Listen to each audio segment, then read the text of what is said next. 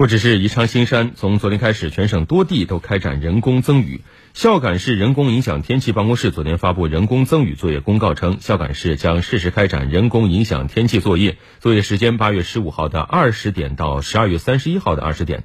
根据云上襄阳襄阳市气象局的消息，为缓解目前全市旱情，襄阳市气象局准备从十六号开始进行全市范围内的增雨作业，其中地面火箭高炮作业主要集中在。襄州、枣阳、宜城、南漳、保康、古城、老河口等地，人工增雨飞机有两架。目前各项准备工作已经到位。此外，随州十五号也发布关于启动抗旱四级应急响应的通知。